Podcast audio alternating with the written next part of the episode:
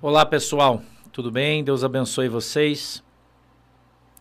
Hoje é dia 10 de março de 2022, agora são 14 horas e 8 minutos. Desculpem-nos pelo atraso, porque vocês sabem que hoje tudo, tudo é novo, né?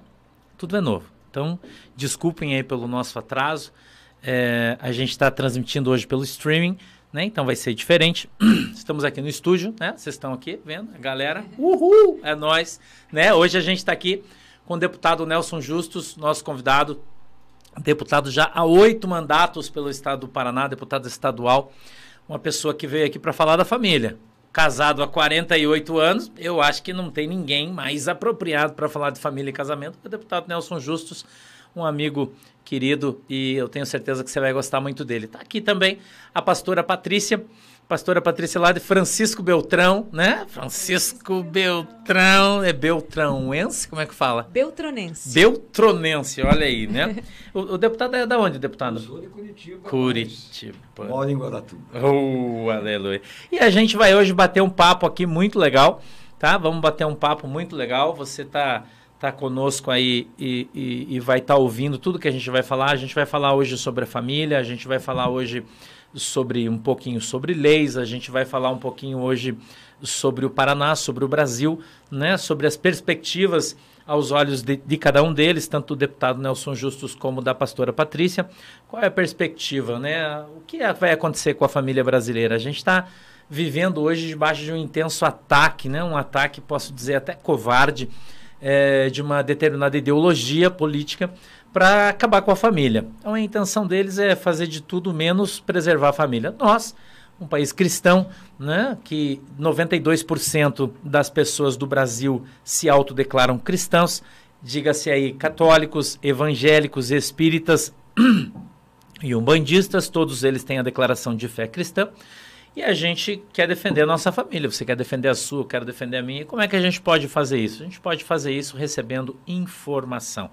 A alma do conhecimento, informação. Então, através da informação, informação de qualidade, a boa informação, eu e você vamos crescendo, aprendendo, caminhando, sendo cidadãos melhores, pais, mães melhores e a gente juntos, né, todo mundo abraçado de mãos dadas, vamos ter um país muito melhor. Vocês podem aí ter a certeza absoluta disso. Né? Eu quero saudar todo mundo com a paz do Senhor, mais uma vez. A gente já está aí com mais de 5 mil pessoas né, a, a, nos vendo aí conosco. Quero agradecer todo mundo. A gente está transmitindo hoje pelo canal do YouTube do Pastor Sandro, transmitindo também pelo Instagram. Estamos transmitindo também pela página da igreja no Facebook, a página da pastora Patrícia no Facebook. A gente está em várias plataformas ao mesmo tempo. Então eu tô, eu tô olhando só no meu, no meu YouTube aqui, a gente já está né, com bastante gente passando de 5 só aqui, né? Então vai estar tá crescendo bastante. Quero agradecer a tua audiência, a tua paciência conosco, né? Em função da nossa fragilidade jornalística, como diz o meu amigo Oswaldo Eustáquio. Mas a gente vai caminhando. Eu queria que, que os nossos convidados de hoje se apresentassem. É, e pela ordem aqui, eu quero primeiro é, conversar com o deputado Nelson Justus. Eu gostaria que o senhor se apresentasse, dissesse quem o senhor é, quem o senhor é e se apresenta aí para a nossa galera, deputado, por favor. Olha, eu quero me dizer, antes de mais nada, que estou muito honrado de participar de um encontro como esse.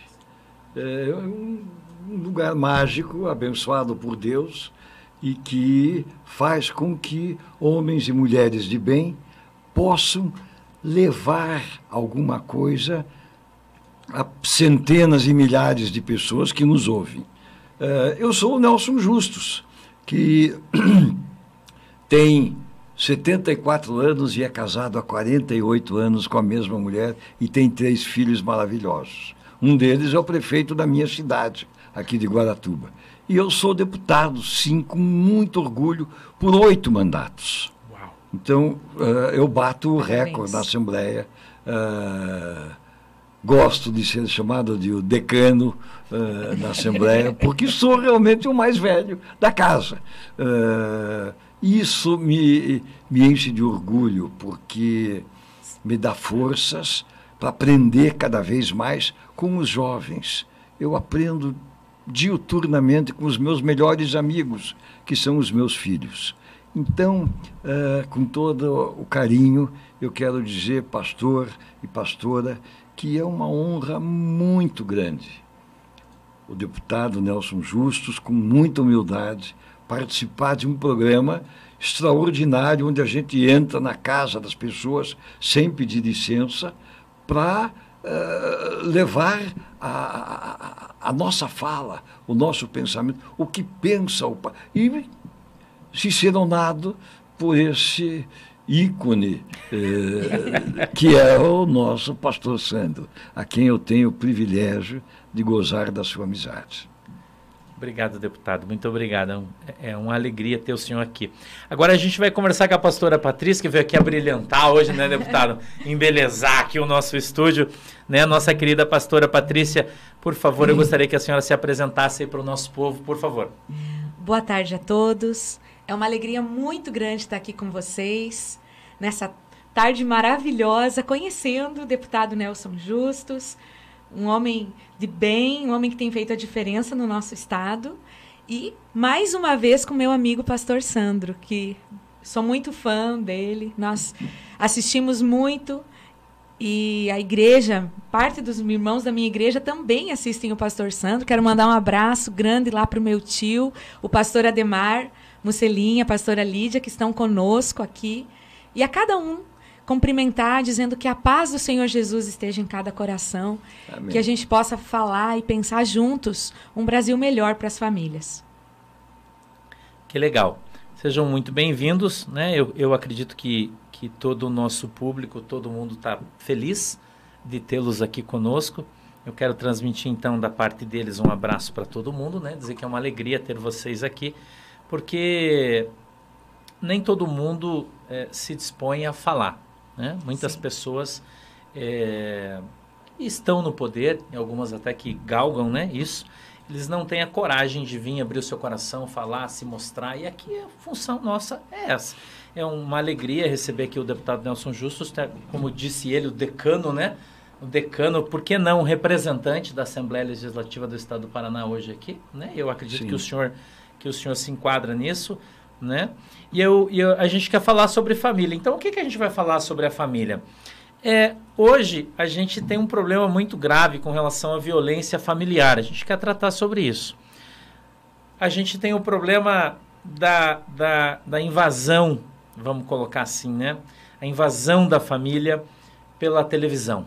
A gente tem um problema da invasão da família pela violência a gente tem um problema da invasão da família pela ideologia de gênero, né? Que quer mudar, é, a gente sabe aí que quer mudar a patologia, né? Vamos colocar assim, né? O DNA das crianças que nasceram de uma maneira. Inclusive o nosso ministro da Educação, vamos improvisar aqui, veio descer uma, algo aqui.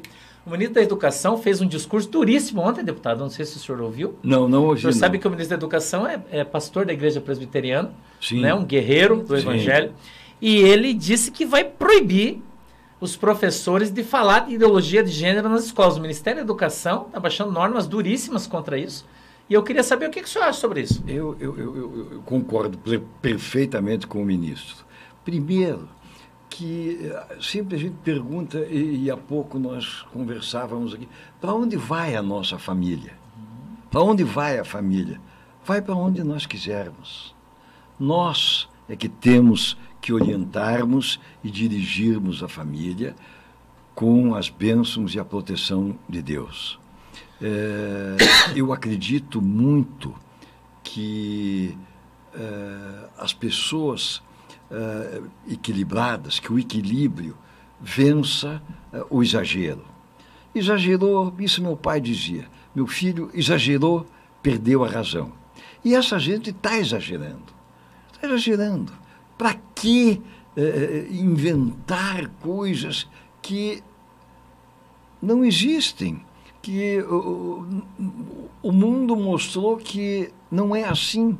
Nós temos que fazer o contrário. Por que isso? Então, eu acredito muito no equilíbrio, no bom senso e quem as pessoas de fé que têm Deus no coração.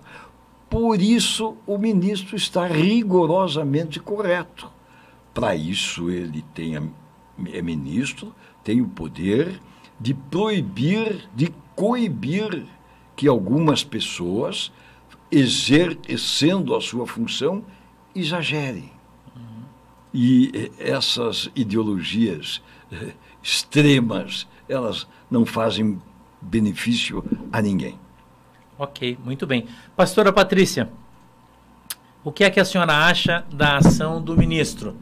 A ideologia de gênero, ela, ela vem, sido, vem sendo ensinada na escola, a gente sabe disso muito bem. O que, que a senhora pensa sobre isso? Pastor Sandro, eu creio que nós devemos estar atentos, falar com os filhos. Porque, de qualquer maneira, nós sabemos que eles estão fazendo, eles estão implantando essa cartilha.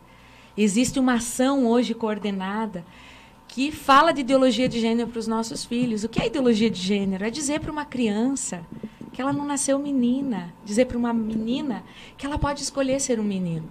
Nós sabemos que podem acontecer casos e a gente respeita, mas nós não podemos incentivar isso e colocar dúvida no coração das crianças. E eu estava comentando com vocês agora há pouco algo que me entristeceu muito quando eu soube que em São Paulo, em 2017, então o governador Geraldo Alckmin sancionou uma lei permitindo que usassem banheiro de acordo com a identidade de gênero. Ou seja, em São Paulo foi implementado isso. Já funciona assim. Bruno Covas tentou implementar isso nas escolas municipais. E eu penso que o ministro Milton Ribeiro está certo, né? que não devemos permitir que façam isso com as nossas crianças. Nós estamos vendo exemplo no Canadá, quanto isso tem sido difícil, pais perdendo o poder sobre seus filhos, perdendo os filhos porque não querem permitir que uma criança de 5 anos seja submetida a um tratamento hormonal para mudar de sexo. Nós estamos falando de crianças de 5 anos. Que vantagem Então, a ideologia de gênero, né? ela, ela não tem limites de idade. Uhum. Nos Estados Unidos, tem uma criança passando por transformação, ela tem 3 aninhos. É, então, nós precisamos combater isso em todas as esferas. Não somente nas escolas, mas eu aplaudo a iniciativa do ministro Milton Ribeiro, que a gente precisa pôr um freio nisso. Eu quero fazer uma outra pergunta para vocês, é, dentro do mesmo tema, talvez não, não, não, vista da mesma maneira, sem preconceito, né? A gente não tem aqui preconceito contra ninguém e o direito ele deve ser preservado, né? O Com direito certeza. ele deve ser preservado. A gente não está falando aqui de perda de direitos, né? As pessoas devem ter os seus direitos constitucionais respeitados. Ninguém aqui quer tirar direito de ninguém, né? Uhum. O que nós queremos é que a lei se cumpra, é isso que a gente quer, porque a lei ela é boa para todo mundo. Né? A lei só é severa para aqueles que descumprem a lei. Para aqueles que cumprem a lei, ela não é severa. O juiz, até a palavra de Deus diz isso, deputado, a Bíblia diz assim: que quem tem que temer o juízo muito severo é o malfeitor. Sim. Quem é honesto não precisa, ele, não, ele nem precisa nem conhecer o juiz. Se o juiz é brabo, é bonzinho, não interessa. Ele não, não, não, ele cumpre não a lei. sai, ele cumpre a lei, ele não sai do, daquilo que, que né, que está com ele. Então, eu queria a opinião de vocês o seguinte, é uma, é uma, é uma polêmica muito grande, eu não quero pôr vocês numa saia justa, por favor, não é isso, mas eu acho que é, que é importante a gente falar. O que é que vocês acham da adoção de crianças por, por pais do mesmo sexo? Deputado eu quero colocar o senhor nessa gelada e eu quero que não. o senhor dê para mim a sua opinião. O que, é que não, o senhor acha? Eu fico muito à vontade é, para responder isso. É, eu acho é, que o casamento ele é feito entre homem e mulher. Uhum. É, não sou contra que as pessoas uh, do mesmo sexo uh, se relacionem. Queiram ter a sua vida uhum. e, e, e, convivam bem como companheiros. Né? Nós conhecemos, eu conheço muita gente e, e gente de bem uhum. que vivem sendo do mesmo sexo. Agora, a minha pergunta é, será que eles estão preparados e os filhos gostariam de que seus pais fossem diferentes, porque são diferentes uhum. dos pais dos outros amiguinhos? Será que eles estão preparados para ah, adotar essas crianças, educá-las?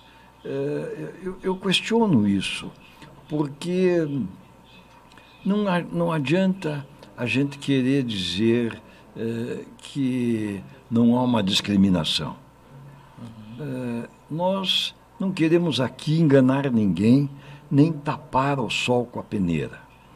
Existe discriminação, sim, até acho que, infelizmente, num país onde o racismo é predominante. E nós não queremos ver isso também. Então também existe um, um, um, um preconceito uh, racista em tudo. Então eu acho que eu tenho dúvidas se um casal do mesmo sexo tem condições de educar uma criança sob uh, as leis de Deus uh, e se tem condições de dar uh, o, o devido respeito que as crianças têm que ter pelos pais. Eu temo por isso. nós estamos vendo que isso está acontecendo no mundo inteiro casamentos gays. Eu não sou contra os gays de maneira alguma. Pelo contrário, tenho muitos amigos gays, muitos, mas é, é uma opção deles. Mas daí a, a adotarem crianças, adotarem filhos, eu tenho minha certa dúvida se eles terão condições de fazê-lo. Muito bem. Pastora Patrícia. Nós temos que olhar com carinho para esse tema, porque nós vemos muitas crianças abandonadas. Mas eu me pergunto, pastor, é, psicologicamente, a criança precisa de uma referência masculina, precisa de uma referência feminina. Psicologicamente, ela precisa desse suporte.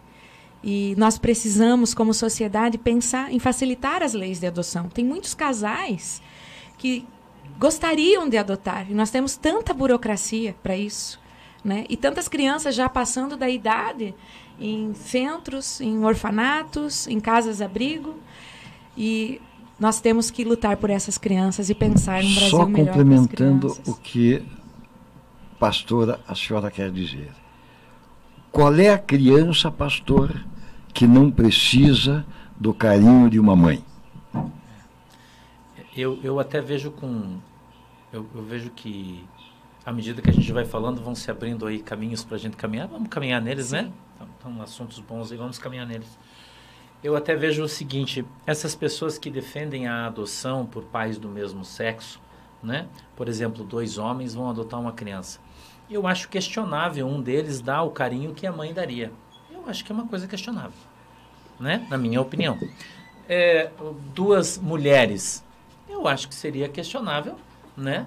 Que isso, é, é, sem a figura paterna, isso funcione, né? Eu acho questionável.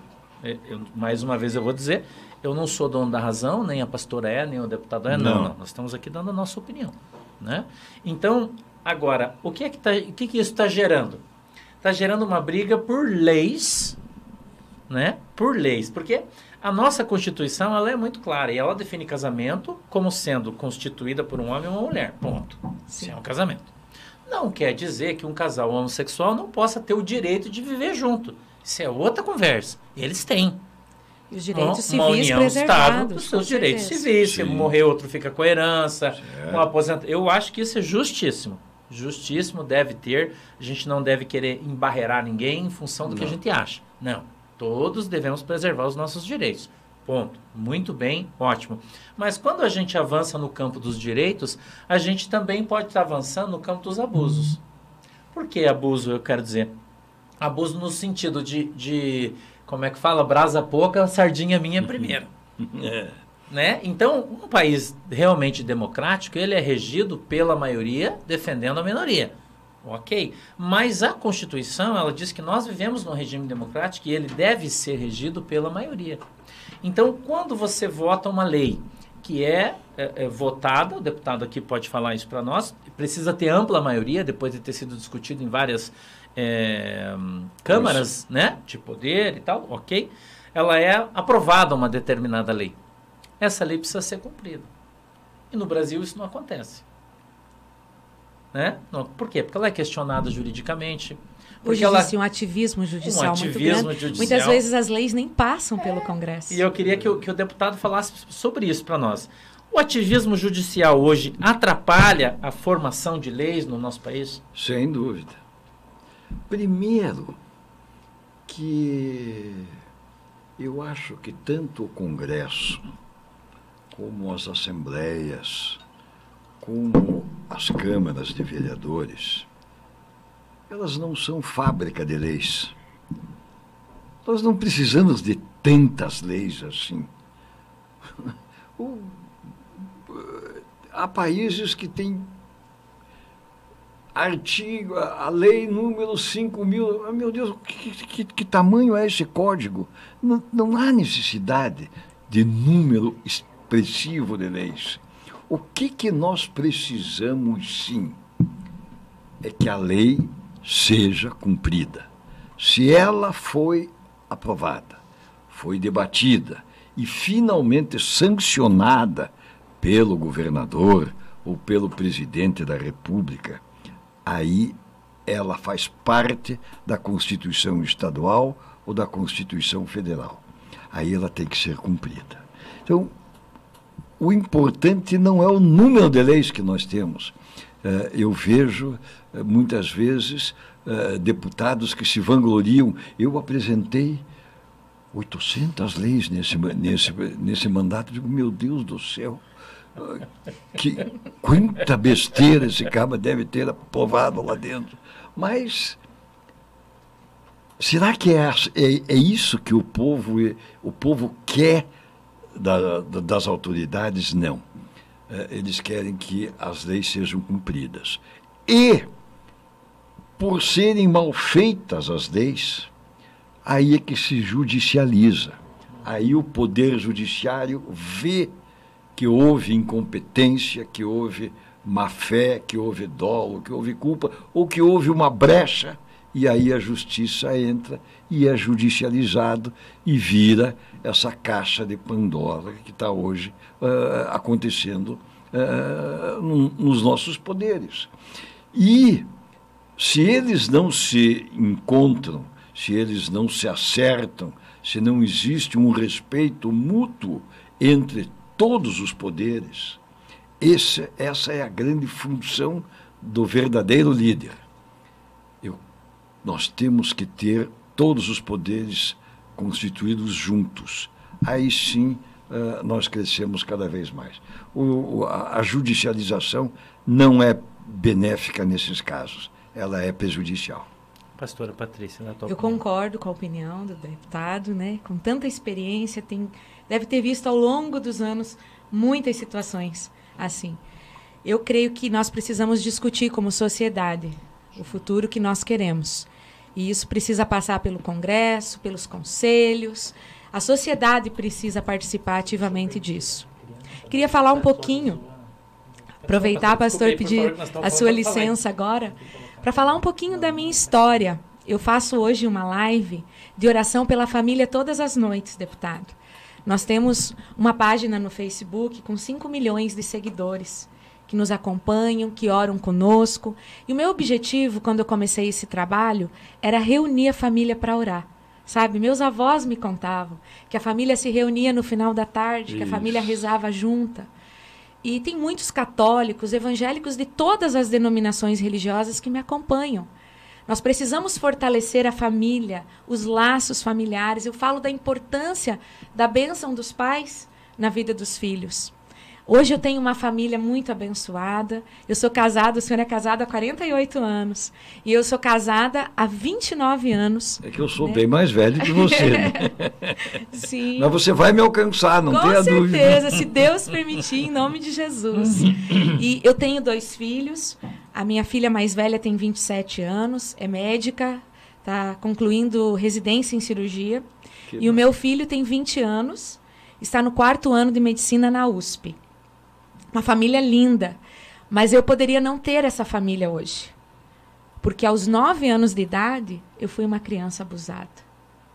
Eu passei por essa violência que destrói a alma, que destrói a identidade da criança. Pastor Sandro, Com nove anos eu tentei me suicidar, eu estudava no colégio das irmãs. Eu tentei me jogar do quarto andar do colégio. Eu dei todos os sinais. Nem os professores, nem os meus pais perceberam. A minha família é uma família maravilhosa. Pais carinhosos, meu pai faleceu há 20 anos. Um pai incrível. Ele é lembrado pelas pessoas da cidade. Nunca ouvi alguém dizer algo contra o meu pai. Meu pai foi um exemplo de caráter, de afeto, de carinho, de homem de Deus. Minha mãe, uma mulher virtuosa, pastora há 37 anos, fez o melhor por nós, mas naquele tempo não se falava do assunto. Não se falava, existia um tabu muito grande, e aos nove anos eu nunca tinha ouvido falar que como um homem se relacionava com uma mulher, eu nem sabia o que estava acontecendo. Então, eu me calei, eu não falei mais não consegui abrir o meu coração com ninguém, guardei isso para mim, pastor. Assim como a maioria das crianças que são abusadas, elas carregam a culpa. E eu acreditei naquele homem que abusou de mim, que eu era culpado. Eu acreditei. Ele falou que a culpa era minha. E ele disse que se eu falasse, ele mataria meu pai, mataria minha mãe. E ele foi um homicida. Ele foi preso diversas vezes. Uhum. Ele estava solto. E aí a gente precisa pensar em políticas que protejam a criança. Porque até os 18 anos de idade, uma em cada três crianças passarão pelo abuso, meninos e meninas. Aproveitar que a gente está falando sobre isso, quero mandar um abraço, um beijo para a ministra Damares, que hoje está de aniversário. A nossa amiga, a ministra, ministra, Damares. Se, se ela está dando a moral de assistir a gente, né? Não sei se nós estamos com essa moral, né? Mas vai que tá. Essa né? mulher que fez da sua dor uma bandeira. É verdade. Que hoje luta pelas crianças desse país, que tem transformado a vida de tantos brasileirinhos nessa nação. Então, que Deus continue resplandecendo sobre a sua vida, ministra Damares. Você é uma inspiração para todos nós. E eu tenho percebido que a gente precisa falar da proteção da primeira infância. Uhum. Sabe? Que a gente precisa falar. Porque se nós fortalecermos a família, a família, nós estaremos dando muito mais chances às crianças, até mesmo aquelas que já passaram pelo abuso. É tão terrível a realidade, pastor Sandro. Eu trabalho com cura interior. Eu falo sobre o que aconteceu comigo. Eu só consegui falar isso, deputado, aos 39 anos de idade. Só consegui falar nesse assunto, abrir meu coração para o meu marido e para minha mãe, em primeiro lugar, e depois para as mulheres da igreja, e falar sobre isso, porque o Senhor me curou. Mas se Jesus não tivesse me alcançado aos 10 anos num retiro para crianças, eu não estaria aqui hoje. Eu fui a primeira da minha casa a conhecer o Evangelho. E o Senhor me alcançou. E lá eu decidi que eu ia pregar a palavra de Deus. e eu estou aqui. que decidi olha, que eu é, cuidaria de pessoas. Eu tenho que te cumprimentar pela coragem, primeiro. Porque uh, as mulheres são realmente corajosas. E, e, e, eu não. A gente, é inadmissível, né? A gente não consegue admitir que um ser humano uh, pratique atos dessa natureza contra crianças e contra mulheres. Então, quando uma mulher como você, que precisou de 30 anos, uh, guardou um segredo durante 30 anos para poder revelar, uh, você realmente é uma pessoa que tem uma missão muito grande aqui entre nós porque nós temos isso tem que ser divulgado a, a todos os cantos num país onde a cada 10 minutos e nós já estamos falando aqui há mais de 10 minutos, a cada 10 minutos uma mulher é estuprada. Então, esse ato torpe, covarde, ele tem que ser denunciado e punido. Punido. Porque você mesmo disse que a pessoa que praticou essa violência com você estava solta, já tinha sido preso diversas vezes e estava solta, bela e formosa por aí andando. Então, é aquilo que eu disse, não são leis que nós precisamos, elas precisam é ser cumpridas. Essas só, pessoas têm que estar presas mesmo. É, dói o nosso coração saber que nesse momento tem crianças sendo abusadas. É. Eu fiquei indignada há uns dias atrás, tem um mês isso, deputado. Um assessor do Senado, ele foi preso com duas mil imagens de crianças abusadas e estupradas. Houve uma força-tarefa, investigação policial, inteligência para prender esse sujeito, esse bandido. Ele foi preso às 17 horas. Às 18h15 o juiz soltou. Dizendo que as imagens eram para deleite pessoal. Ele não tinha praticado aqueles atos contra as crianças, ele estava com as imagens. Mas para que essas imagens estivessem nas mãos dele, mais de mil crianças foram abusadas. Nós precisamos deixar de ser o país da impunidade. Aqui tem quadrilhas de pedófilos agindo. E os pais precisam falar sobre esses assuntos com seus filhos. Porque o TikTok fala. Uhum. Nós precisamos enfrentar o tema da erotização infantil. O grupo que estava no poder há um tempo atrás, eles formulavam cartilhas para as crianças, erotizando as nossas crianças com imagens de sexo grupal. Três homens lá dizendo: você pode fazer sexo aonde você quiser, com quem você quiser. Você tem direito ao prazer para crianças de 5 e 6 anos. Pervertendo as nossas crianças com imagens terríveis de pessoas nuas. Né? E nós vemos hoje eu chegou às minhas mãos um vídeo de crianças dançando danças eróticas de 3 anos de idade, pastor. Essas Você crianças crescem erotizadas. Que é muito importante. Uh, nós, temos, nós temos que combater com as mesmas armas. É?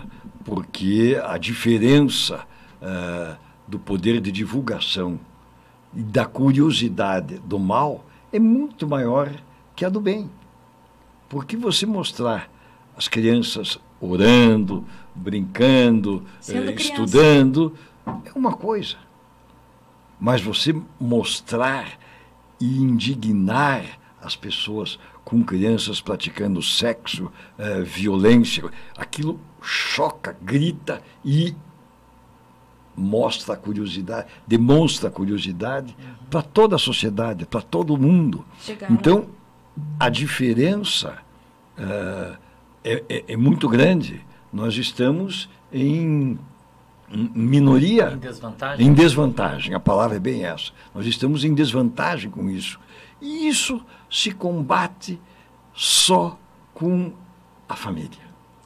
Os pais, a história de que a escola educa não é verdadeira. A escola ajuda tem criança que vai para a escola apenas para comer, para se alimentar pela maneira que não tem o que comer em casa.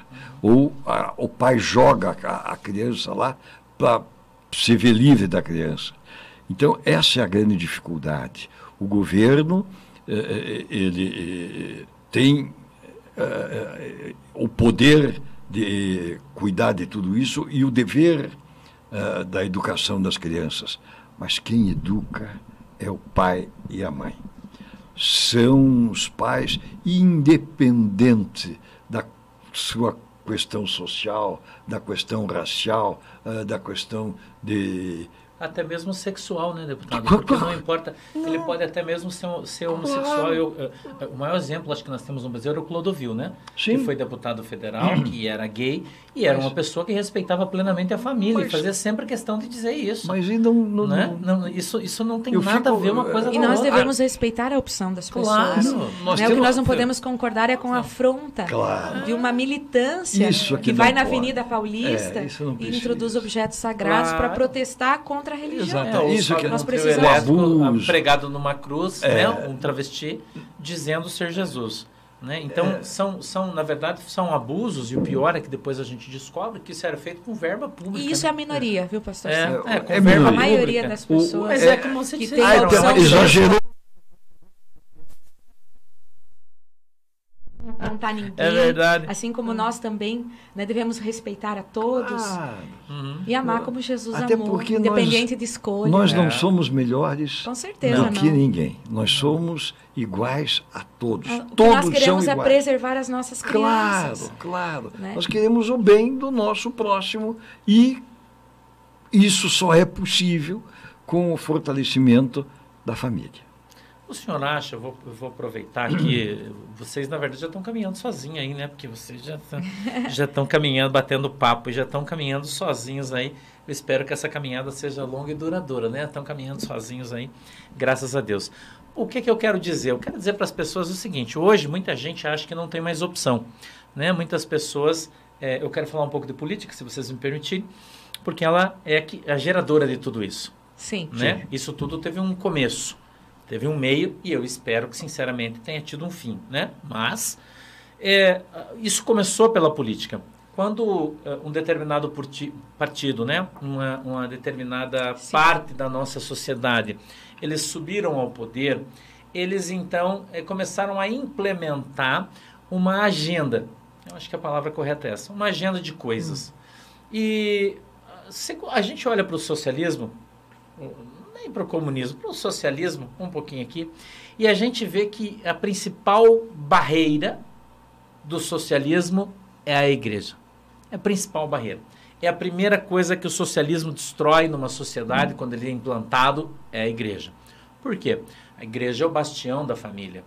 A igreja preserva a família. A família ela é preservada e ensinada dentro dos mandamentos que estão contidos na palavra de Deus. Então a igreja é o maior opositor. A gente vê hoje na China, por exemplo, não é, deputado? A igreja sendo combatida veementemente pelo Partido Comunista Chinês, que tem destruído congregações, tem prendido pessoas, tem é, é, criado campos de concentração para prender pastores, porque crianças se, eles prendem, é. porque eles não conseguem implementar o socialismo por causa da igreja. Então eu queria que vocês dissessem isso aqui para todo mundo. O, qual é a função hoje da igreja dentro da família, deputado? Senhor, aos olhos do senhor, um político tão experiente, fala para gente. O que, Olha, que o senhor pensa? A, a função da igreja é primordial. Primeiro, que o homem ou a mulher sem fé, ele não é feliz, ele não é completo, porque ele não acredita em nada, ele é um descrente, ele não tem proteção alguma, ele precisa não do amor, ele usa o ódio para poder crescer. Eu tenho que pisar em alguém para subir.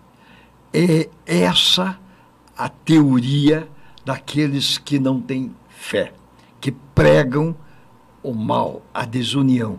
E com isso, eles se fortalecem, porque o fraco, ele se submete à vontade e ao desejo, perdão, ao desejo do mais forte. Então, a igreja tem um papel importantíssimo, porque ela protege, ela não diferencia o bêbado do drogado, o, o, o, o, o mal amado, o, o, o ladrão. Ela acolhe a todos. Sejam bem-vindos. Eu vou cuidar de vocês. E isso é uma questão psicológica até. A partir do momento que uma pessoa viciada em drogas, ela vai e conversa com a pastora. Diz, pastora, eu estou roubando, eu estou vendendo tudo que eu tenho porque eu preciso daquela pedra de crack, eu preciso daquilo, senão eu não vivo. Né, a partir do momento, e você ouve a todos com muita atenção, num lugar abençoado, que é um templo, uma igreja, ou um quartinho pequeno onde eles possam dizer, agora, quando ele vai embora, ele vai dizer, a responsabilidade não é só minha. A metade é minha mas a outra metade é da pastora. Uhum. Ela é que vai me ajudar a resolver, porque ela tem intimidade com quem manda lá em cima. Então, o papel da igreja é importante por causa disso, porque ela acolhe a todos, a todos. E esse é o papel do nosso. Nós aprendemos isso com o maior político de, do planeta que ouviu a todos há tantos anos e continua até hoje sendo ouvido. Então, quando as pessoas dizem, puxa vida, político não presta, a política não, não serve para nada. É um erro tão grande, porque a política está embutida em tudo que se faz na vida. A política de boa vizinhança, a política de higiene, a política de saúde, de tudo. Mas tudo passa pela política. Jesus foi o maior político do planeta e continua sendo até hoje, porque ele saiu por aí falando a sua história, contando, pregando e orando e fazendo o bem. Atrás dele vieram milhares e milhares de pessoas e os anos foram se passando e essas pessoas foram se organizando com suas igrejas, com seus templos, com suas crenças e foram praticando o bem. Aqueles que são contra isso, então eles são contra a igreja. É mais fácil quem é, quem é que vai con ser contra a Deus? Quem vai ser contra Jesus? É, é, é, é um maluco. Então, é um, uma pessoa desequilibrada, é um, um, uma pessoa que não é normal. Então, por isso, as pessoas que não têm, que não pensam o bem, que não têm Deus no coração, elas vão contra a igreja. A igreja é um inimigo. A palavra do pastor, a palavra do padre, a palavra uh, do líder espiritual vai contra tudo aquilo que ele prega. Então, uh, por isso a gente vê, como diz a pastora, na China acontecendo o que acontece, porque o inimigo é, é o mesmo. Uhum. Né? Então, uhum. é o bem. E, e, qual é o caminho? É a agressão uh, de todas as maneiras, a proibição. Uh, essa, esse é o caminho para que, que se combata o bem e que aqui entre nós uh, o mal não vai prevalecer jamais. Nós sabemos disso e, e, e por isso temos a, a, a convicção plena de que estamos no caminho certo. Que bom. Pastora. Então, pastor Sandro, eu concordo plenamente com o deputado e com a sua pergunta. A sua colocação a respeito do socialismo. A primeira coisa que os socialistas fazem quando ascendem ao poder é cercear a liberdade de religião. Todas as liberdades são limitadas dentro dos regimes socialistas, nós sabemos. Basta nós olharmos o que acontece em Cuba, na Venezuela com os líderes religiosos que anteriormente apoiaram o chavismo e hoje é, passam é necessidade, vêm seus filhos buscar comida no lixo e não podem falar da palavra e nem se reunir numa célula na sua casa para orar. Então, vemos o que está acontecendo na Bolívia. E, pastor, me, eu fico pasma vendo países que nós acreditamos ser países livres. Na Austrália, durante a pandemia, proibiram as lives com canções. Só podia se falar da Bíblia, falar de um texto, uma igreja foi proibida de postar música. Porque a música estava induzindo as pessoas à ideologia religiosa. E isso na Austrália, um país considerado livre. Hum. Então, imagina o que está por vir se nós não entendermos que momento nós estamos vivendo hoje no Brasil e o que está em jogo esse ano. Hum. A nossa liberdade. O destino da família, o destino das crianças. Porque esse grupo prega que a criança é uma propriedade do Estado. Ela não pertence aos pais. E a gente precisa falar nisso. Né? Tem um amigo meu, obstetra em Curitiba, Dr. Jacir Leal, ele escreveu vários livros, tem um projeto maravilhoso chamado Superconsciência. E ele me emocionou um dia, porque ele disse assim, pastora, quando eu recebo uma criança na sala de parto, com o cordão umbilical pulsando na minha mão, molhadinha, eu entrego essa criança para a mãe. Eu não entrego um bandido. Eu não entrego um drogado. Eu não entrego um assassino de policiais.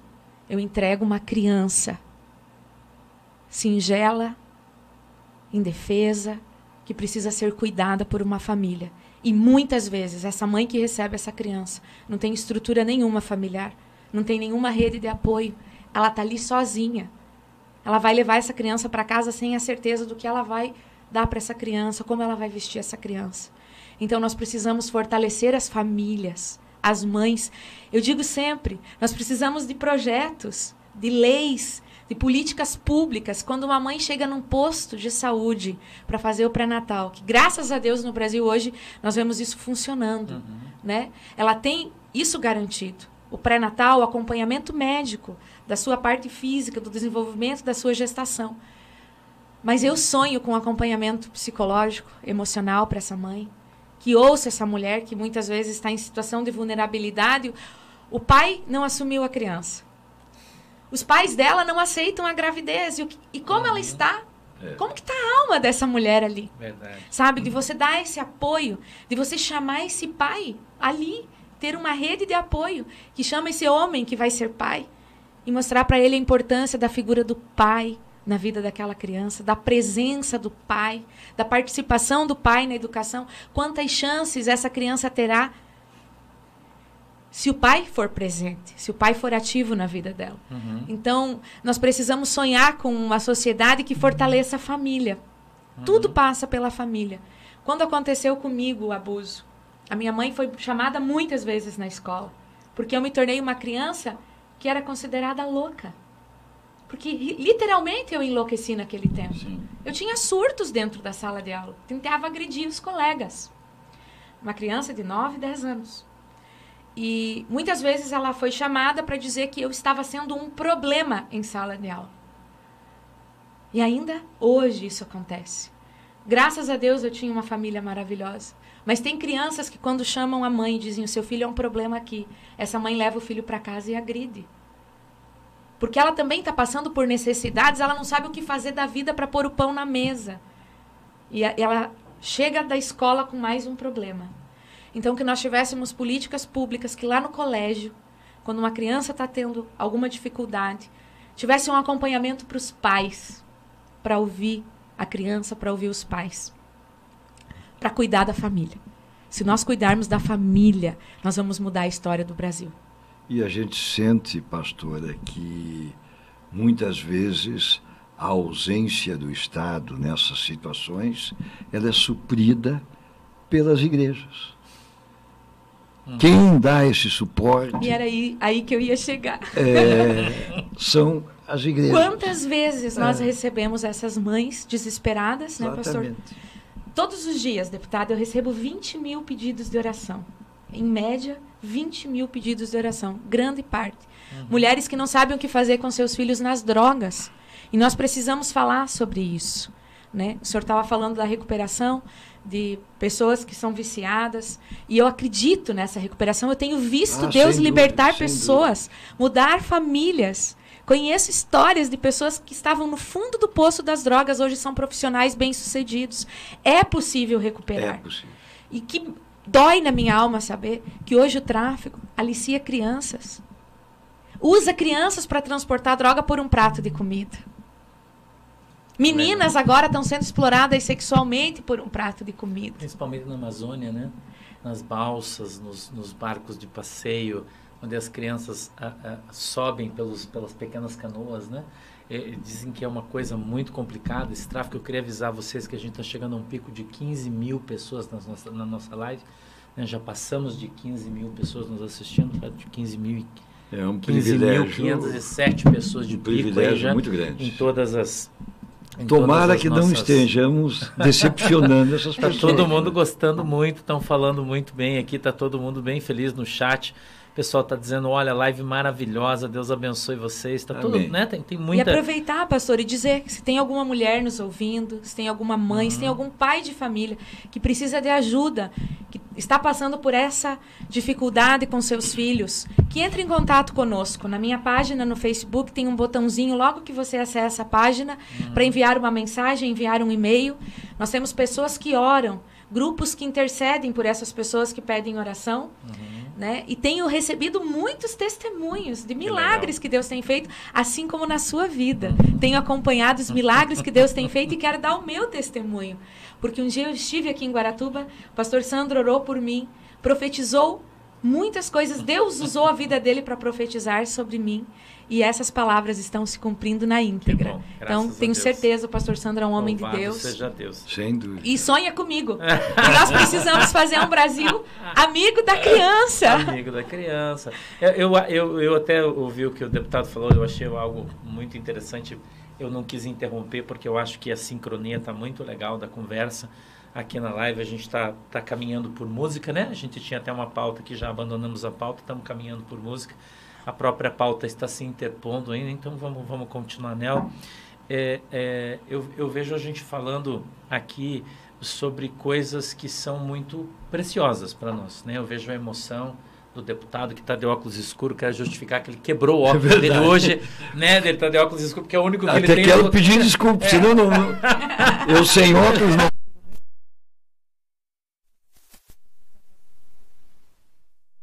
hein? A gente está com as câmeras em cima, então a gente está com um pouco de dificuldade de, para olhar para vocês. Eu peço que vocês desculpem também, né? Não, não, não, não tá aí bem enquadrada a imagem, nos desculpe, mas a gente vai melhorar isso à medida que a gente for caminhando aí. Já só a primeira, é o piloto, né? Tá, faz, faz parte. Tenho certeza que o deputado vai vir aqui outras vezes, a pastora, a gente vai, vai conversar de novo, né? Eu acho que esse assunto tem tem muita coisa para a gente falar aí, para debater, e o, o, nosso povo está muito feliz. Tem gente dizendo assim: meu Deus, a gente não vê lives dessa abordando esses assuntos. É verdade. As pessoas não têm coragem, né, deputado, de, de tratar assuntos que são preciosos para alguns e não tão preciosos para outros. Mas para nós, eles são muito caros porque a gente está falando daquilo que temos como mais importante. Eu disse no início que vocês dois, para mim, são exemplos de você de mãe, deputado aqui de pai. Por quê? Porque eu conheço a família de vocês dois. Né? A história de vocês dois, o, o filho do deputado Roberto, que é prefeito da nossa cidade, é meu amigo. É, é, eu, eu vou usar um exemplo aqui simples, mas eu acho que ele é muito eficaz. Por exemplo, o deputado torce para o furacão. Né? Atleticano, o roxo, já quero avisar você, desculpa aí, é né? Verdade. Mas é furacão roxo. O filho dele torce para quem? Pro Atlético. Roxo. Seus netos, furacão, Todos. todo mundo, a família toda torce para Atlético, você, né? Não vou falar. É, todo mundo torce para Atlético. Então, por que, que eu estou falando isso? O exemplo que arrasta. O deputado falou isso, eu não quis interromper quando ele estava falando sobre a família, mas o que é que arrasta as pessoas, deputado? Não é o que você fala. É o que você vive.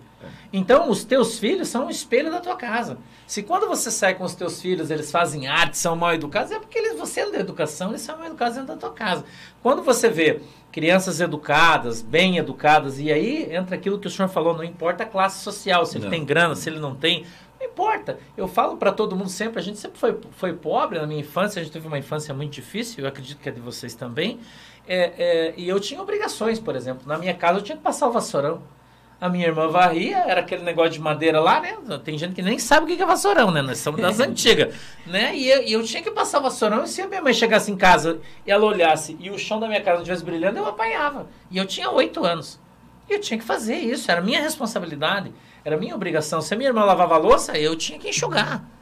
Né? Então, vocês acham que hoje a falta de compromisso dos pais para com os filhos neste aspecto tem influenciado essa geração? Tem influenciado. Sem dúvida. Eu acredito que a criança ela tem que ter responsabilidade, ser recompensada por elas, uhum. né? E para que a gente possa ter um Brasil do futuro, o Brasil do presente, né? Nós vemos, é, Pastor Sandro, na Europa, alguns países, aqui quero abordar um tema também polêmico, que legalizaram o, as drogas, né? Com uma geração perdida, que não trabalha, que não produz, é a geração nem nem, né? É, nem a, trabalha, nem estuda. E nós precisamos pensar sobre isso. A educação do, do, do, dos pais, é, ela é vital. Eu, eu, eu, eu, o meu melhor amigo foi meu pai. Que legal. Mas era muito meu amigo. E eu acho que eu sou amigo dos meus filhos. Porque eu hoje, se tenho que convidar alguém para jantar, para sair ou para viajar, eu levo um filho meu. Uhum. Escolho um de um, pelo menos algum deles tem que ir comigo. É, e o meu pai era militar. Então eu tive aquela educação militar. Uhum. Disciplina. Hora de almoço é hora de almoço. Chegou atrasado, não senta na mesa mais. Chegou atrasado, já almoçamos. É, o, compromisso de horário. De, a, hora tem que chegar em casa é essa. É aquele horário. É, eu tenho que fazer esse tipo de pagamento. É naquele dia. É, as dificuldades todos têm, mas a disciplina, o respeito pelo ser humano, seja ele qual for. Eu tenho um assessor que deve estar escutando, assistindo, e ele diz: Nelson, como você perde tempo. Você está ouvindo, esse cabo é o maior mentiroso do mundo, é um sem vergonha, é um bêbado, não vale nada. e você fica escutando. Pois eu digo, olha, eu fico mesmo eu escuto. Às vezes eu até aprendo alguma coisa. Mas a paciência é uma virtude, porque nós não somos melhores que ninguém. Então eu fico escutando. Esses dias chegou um, ficou um tempão de, conversando, quando, bem aqui, perto da, da, na Bahia ali. Ele disse, não é possível, eu estava vendo, você estava conversando com aquele cara de bicicleta que te odeia nunca votou em você, fala mal de você, e você ficou mais de meia hora. Eu fiquei conversando com ele, mas numa boa. Não, ele não me pediu nada, eu também não pedi nada para ele, e nós ficamos conversando. E ele mentiu para mim pelo menos uns 30 minutos, e eu ouvi. Talvez tenha aprendido alguma coisa e tenha feito bem para ele, alguma coisa. Então, esse por isso, eu rendo sempre as minhas homenagens aos evangélicos. A minha relação com a comunidade evangélica é extraordinária, é fantástica uh, e, e, e, em todo o Estado. Em todo o Estado. Uh, porque isso eu aprendi com os pastores. Os pastores ouvem. E por isso aquilo que eu disse, a transferência do problema na conversa para o pastor. O pastor fala, como é o nosso ícone aqui, a linguagem que o povo quer ouvir. Muitas vezes, tem padres que acham bonito falar com sotaque estrangeiro, mas ele nasceu aqui em, em Paranaguá, em Santa Catarina e fala alemão. Porque eu consigo. Mas para que isso?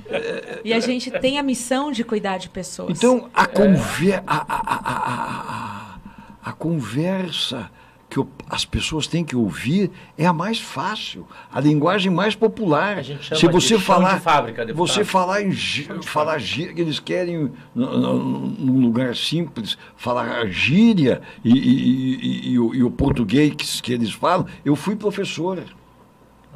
Eu não cometo um erro na, de, de, língua portuguesa, porque eu fui professor de português. Oito anos. Olha, então, eu primo pela leitura, pela escrita e pela fala. Mas eu não vou recriminar ninguém que fale o português errado e não vou, talvez, se precisar, falar errado com ele e concordar. Porque há, há pouco chegou uma. Um, um, um, não pode ficar essa mulher como chefe do núcleo aqui, porque isso, porque aquilo. Escute. Mas por que não pode? Ah, porque ela fez isso, fez aquilo. Digo, olha, você é uma professora. Em 15 minutos, você já cometeu oito erros de português. Quantos nós cometemos nessa tarde? Ele Então- está contando, não se preocupe. Então, não é por causa disso que a gente vai medir a competência Claro. de uma pessoa, nem o caráter de uma pessoa, nada. Aquilo que eu sempre digo, infeliz de quem não tem humildade e não tem fé. Para aprender com todos. Porque a gente aprende todo dia. Até com aquele mentiroso de bicicleta que ficou meia hora falando comigo, comigo, eu aprendi alguma coisa com ele, eu tenho certeza que. Ou eu fiz humildade é a primeira alguma coisa para ele serviu. de- É. Alguém deve ter passado por ali e dito: você veja uma coisa. O deputado perdeu meia hora da conversa com aquele cara que vê isso, aquilo, aquilo. Então, talvez até para isso tenha servido.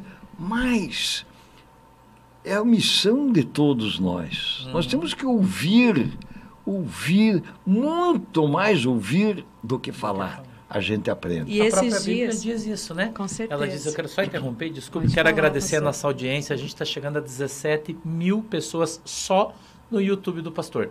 Tá? Que Só no nosso canal. Nós já passamos de Parabéns. mais de Sejam 20 todos mil pessoas bem-vindos. que Parabéns. estão nos assistindo ao vivo em Os todo nossos o Brasil. no respeitos mundo. eles, Tem muita gente dos Estados Unidos, Alemanha, Itália, França, no Canadá. E tem gente em todo lugar. No Paraguai, Argentina, Chile. No Chile, estamos já no Chile. Nós estamos já nas Guianas que assistem a gente, estamos já no Peru. Né? E eu tenho certeza que está todo mundo que é brasileiro e está lá fora, né? Ouvindo aqui a gente falar do Brasil e está sentindo uma saudade de ser repreendido pela sua professora de português. Quem nunca foi, né? Repreendido. Menino, não fala errado, fala direito, né? É uma alegria. Mas, pastora, por favor, termine teu Quando, o raciocínio. pasto- quando o deputado Nelson estava falando, né, desse, dessa abordagem desse senhor que ele sabia que era contra ele, mas que estava ali conversando, e eu penso sempre no poder do diálogo, né? Sim. E que nós, como pastores, nós precisamos ouvir as pessoas. Deus nos chamou para isso, para ouvir, para cuidar. Um dia eu fui abordada por uma pessoa que disse: Eu não concordo com o ministério feminino, que você se intitule pastora. Eu falei: Pois é, no ministério que eu sirvo a Deus, as mulheres têm esse título de pastor, mas eu nunca briguei pelo título. Quando eu disse sim para Deus, eu disse para ser serva. Independente de como me chamem, pastora Patrícia, irmã Patrícia, pregadora Patrícia, missionária, eu quero servir. Pastor é alguém que cuida da, da ovelha. É e nós, como mães, cuidamos. Né? Nós atendemos, nós nos preocupamos, nós identificamos quando ela está precisando de alguma coisa, nós temos essa facilidade de ler as pessoas. E eu quero me colocar à tua disposição, eu disse para ele. Se um dia você precisar de uma oração ou de algo, independente como você me chame, você pode contar comigo. Bacana. Parabéns. legal. Então, a gente pensa assim que é nas diferenças que a gente cresce, né? É. É ouvindo as pessoas, A Bíblia diz assim no livro de Provérbios, ela diz que na multidão de conselhos há A sabedoria. sabedoria. Então, o deputado até diz que eh, a Bíblia fala que a gente tem dois ouvidos e uma boca, né? Que o ouvir é ouro e o falar é Sim. prata. Então, a gente, de fato, as pessoas deveriam falar menos e ouvir mais. Eu acho que essa é uma sabedoria que vem com a idade, deputado. Porque quando a gente é novo, a gente não entende isso. Depois que a gente vai ficando velho, a gente vai aprendendo a ouvir as pessoas. Por mais que você não goste do que você ouve. E às vezes a gente não gosta, Não. né? Talvez pela nossa cara um pouco diferente, você perceba. Mas a gente ouve todo mundo. Ouve, ouve. Né? A gente tem esse hábito de ouvir. E eu queria perguntar para vocês, a gente já está já tá chegando aí no, no, no final da nossa live, já são 15 horas e, e 10 minutos. Eu queria fazer mais uma pergunta para vocês. Vocês acham que hoje, dentro de casa, está faltando isso? Ouvir? Sem dúvida, sem dúvida.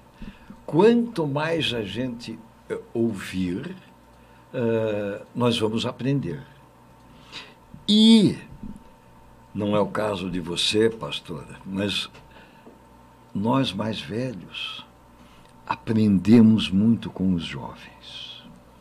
Eu gosto muito de ouvir o jovem, ver o que, que tem dentro da cabeça dele o que, que ele pensa. Eu tenho cinco netos. Eu perdi um, eh, que era um, um presente que eu ganhei de Deus. Com dois anos eh, ele se foi. Mas Então eu teria seis, mas estou ganhando agora mais um o mês que vem. Parabéns. Então vem mais um menino, Parabéns. então vem o meu sexto netinho. Que. Deus abençoe. Então, eu escuto, eu vejo, não só com meus filhos, com meus netos, com os amigos dele, eu presto atenção no que eles estão fazendo, o que eles estão vendo, o que eles estão assistindo. A vida, a- a- a- eles veem um mundo diferente do nosso.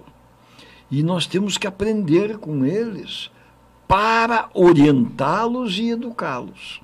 Se nós só mandarmos eh, sem ouvi-los, eh, nós não vamos obter resultado. Porque a gente tem que saber o que tem dentro da cabecinha daquela criança, o que tem dentro da cabeça daquele jovem, para poder dizer: meu filho, não é assim. Eu vou mostrar para você, eu costumo fazer isso com, com muitas pessoas.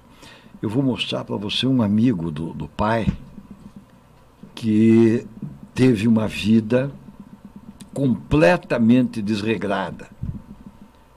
Olhe como é que ele está hoje. Ele era o primeiro aluno da sala, ou um dos mais estudiosos da faculdade. E veja no que deu. Veja como é que terminou. Por quê? Porque não tinha fé. Porque não teve uma vida desregrada. Não tinha amor.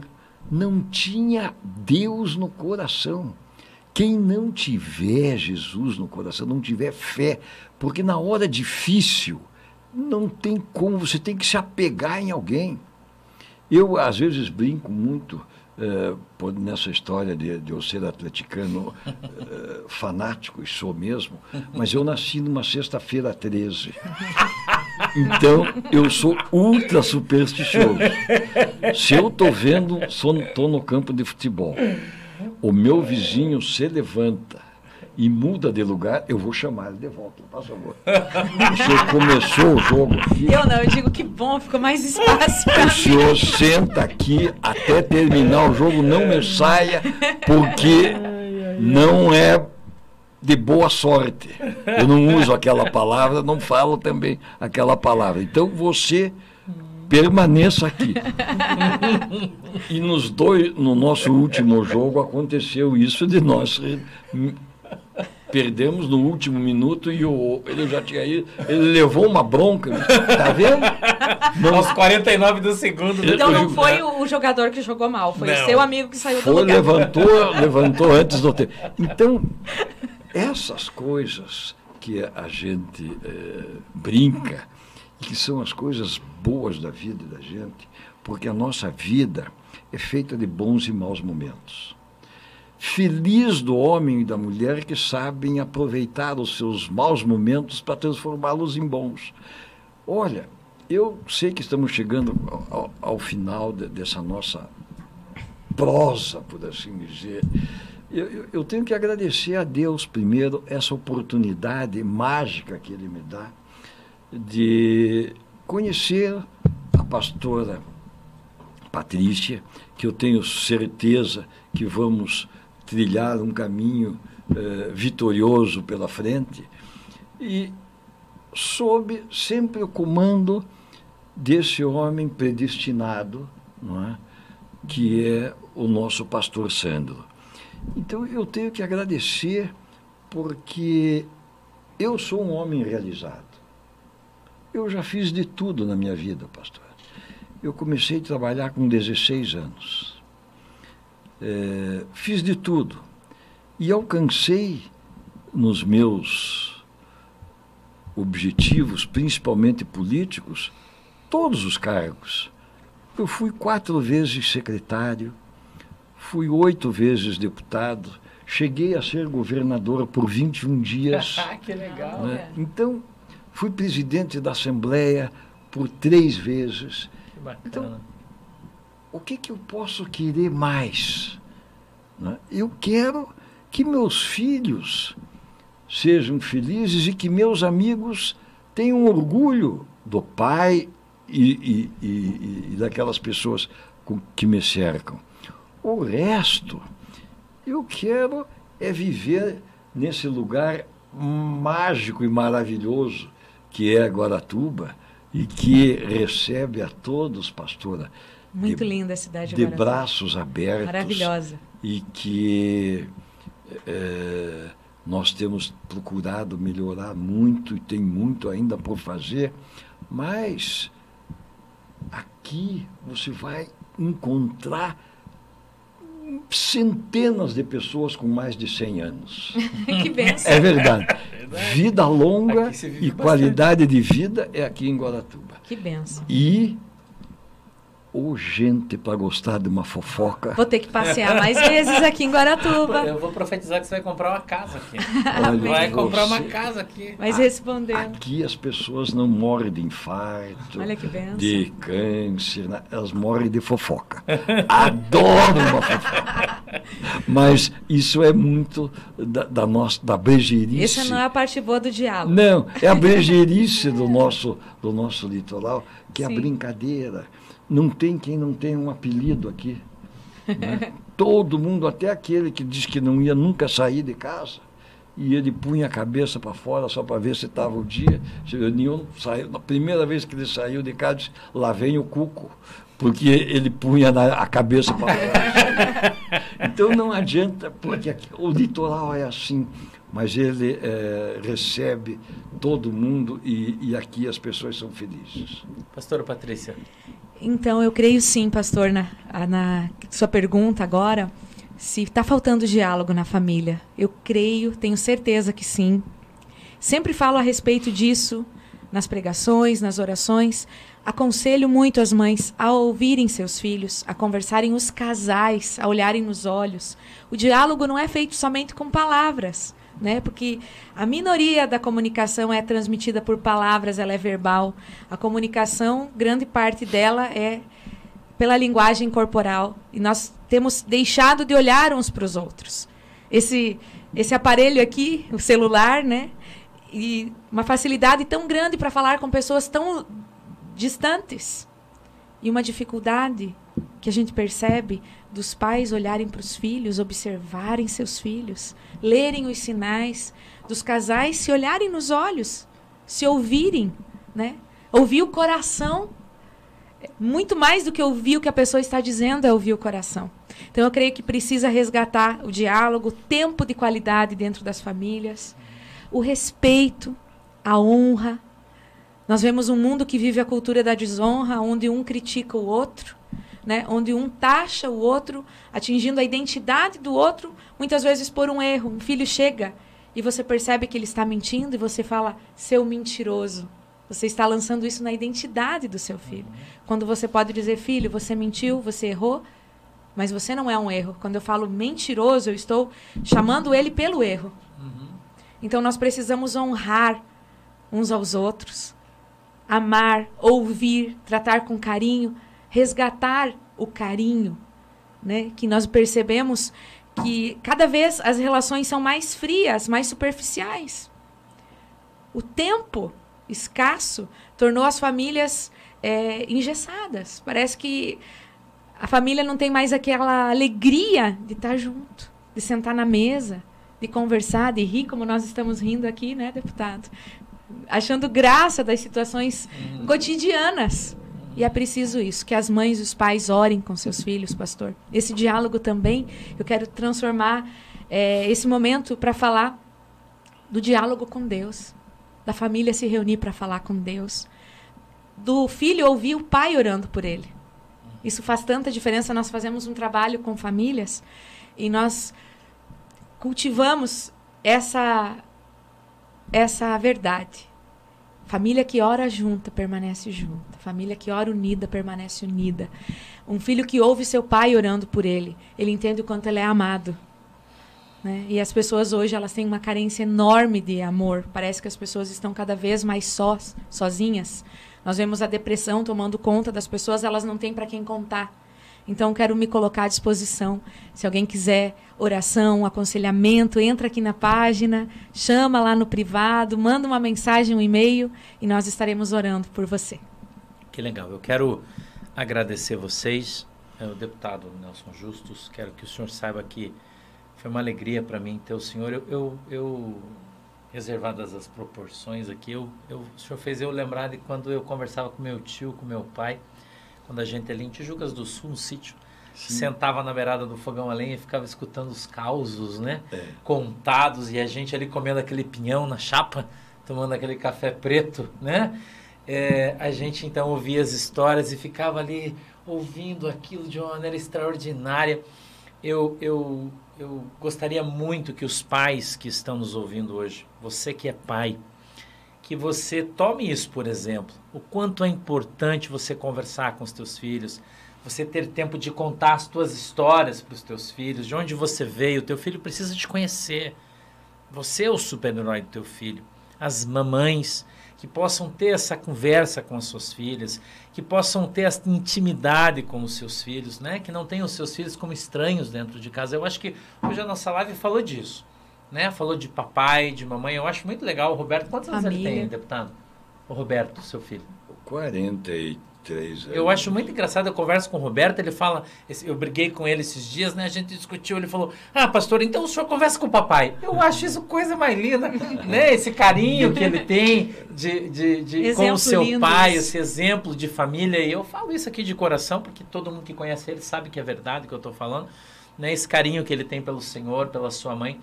Então eu, eu vocês, eu quero agradecer demais por vocês eh, eh, terem dedicado seu tempo. O deputado veio lá de Curitiba, aqui em Guaratuba, né, só para participar da nossa live.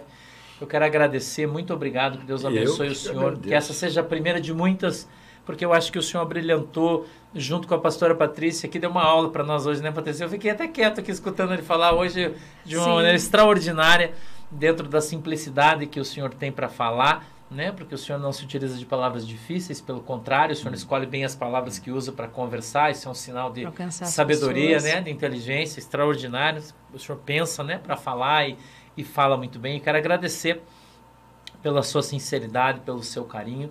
Né? E, é, é, hoje a gente fez uma live extraordinária, a gente não consegue acompanhar pelo YouTube em função de estar tá usando o streaming, a página não mostra adequadamente quando as pessoas têm. Então, mas como a gente está no programa, a gente sabe a gente sabe que tem mais de 21 mil pessoas assistindo a gente ao vivo. É difícil bater isso aí. Nós Vamos fazer mais lives Deputado, deixa eu contar uma coisa pro senhor. Você sabe quem que bate nós ao vivo na internet? Só a Jovem Pan, mais ninguém. Só Jovem que Pan loucura. bate a gente no YouTube, mas ninguém bate a gente com relação a pessoas ao vivo no, no stream, ninguém. Então, eu quero, eu quero agradecer vocês. Eu sei que o povo veio aqui para ouvir vocês. Eu sei que eles querem ouvir mais o senhor. Vão querer ouvir mais você, Patrícia. Com certeza. E a gente vai dar essa Conta oportunidade para nossa galera. Eu quero agradecer vocês. Hoje foi a primeira de muitas sextas-feiras que nós vamos ter. Né? Eu espero que na próxima. Desculpem aí pelas câmeras, está aqui, a gente está. Né? Desculpa aí se, se não ficou legal, mas a gente fez o melhor, fez de coração, fez para vocês o melhor que a gente pôde. Eu queria, deputado, que o senhor fizesse as suas, as suas considerações finais, não, porque é muito formal. Que o senhor desse um abraço na galera e dá um, um até logo, porque logo o senhor vai votar. É verdade, um até logo mesmo. Eu quero dizer primeiro que foi uma honra muito grande é, conhecer e participar uh, dessa companheira uh, pastora Patrícia. Eu fico muito honrado em participar desse programa, dessa esse bate-papo. Eu sou um grande contador de caos. Eu adoro isso. Eu adoro. Eu ficaria aqui a eu tarde inteira histórias. contando histórias. E, e, e, isso é muito bom. Eu acho que a vida da gente é isso mesmo. Nós temos que ouvir e contar e aproveitar os bons momentos. Eu tenho a convicção plena, pastor, que esse foi um grande momento da minha vida. Eu fico muito feliz, muito honrado, agradecido a Deus e a todos vocês. Uh, parabéns, Paulo, pela maneira como você rege todo esse essa, essa aparelhagem, eu já o conheço há um bom tempo e sei do seu grau de profissionalismo. Então, uh, pastor Sandro, que Deus nos ilumine para que juntos nós erremos o menos possível. Amém. Fiquem, porque nós somos o que fazemos. E por isso temos que fazer bem feito. E vamos fazê-lo. Pastora Patrícia. Quero agradecer, em primeiro lugar, essa oportunidade incrível de conhecer o deputado Nelson Justus, de estar nesse, nessa conversa tão agradável com o senhor pastor, que para mim é uma referência. Conheci mais um pouquinho de Guaratuba, contar um segredo para vocês para encerrar. Eu passei minha lua de mel em Guaratuba 29 Opa. anos atrás. e nós chegamos mais cedo e relembramos a história aqui, onde tudo começou. E desejar a todos que estão nos ouvindo que Deus abençoe poderosamente as vossas vidas. Que o Espírito Santo dê a cada um sabedoria, graça, coragem que o Senhor restaure e fortaleça a fé em cada coração. Porque a palavra de Deus nos diz que o justo vive pela fé. E nós precisamos acreditar nas promessas de Deus. Precisamos acreditar na presença desse Deus que jamais nos deixa, que jamais nos abandona. E confiar de todo o nosso coração, pedir para Ele que sejamos os melhores pais, os melhores amigos, os melhores servos e façamos o melhor. Que possamos fazer tudo com amor, com excelência. Agradeço, pastor. Quero desejar a todos os nossos ouvintes um excelente fim de tarde, um excelente final de semana. Obrigada. Que legal. Gente, obrigado. Deus abençoe vocês. Deus abençoe a tua casa, a tua família, os teus, os teus cachorrinhos, os teus gatinhos, tudo que você tem, tudo que você faz. Seja abençoado em nome de Jesus. Mais uma vez, muito obrigado. Agora o pastor vai ficar de folga, né? Você já sabe. Mas domingo, às 20 horas, a gente está de volta. E aí na semana que vem, né, a gente vai ter muita notícia. Na segunda-feira vamos falar sobre os desdobramentos da guerra. Está acontecendo muita coisa lá no Oriente, né? Tem muita notícia, tem muita coisa para a gente conversar. Vamos falar de gasolina, vamos falar de tudo que a gente fala todo dia. Falou, galera? Um beijo no teu coração. Deus abençoe vocês, ó. Abençoe. Beijo para todo mundo. Tchau. Deus abençoe. Parabéns a vocês. Isso aí, meu.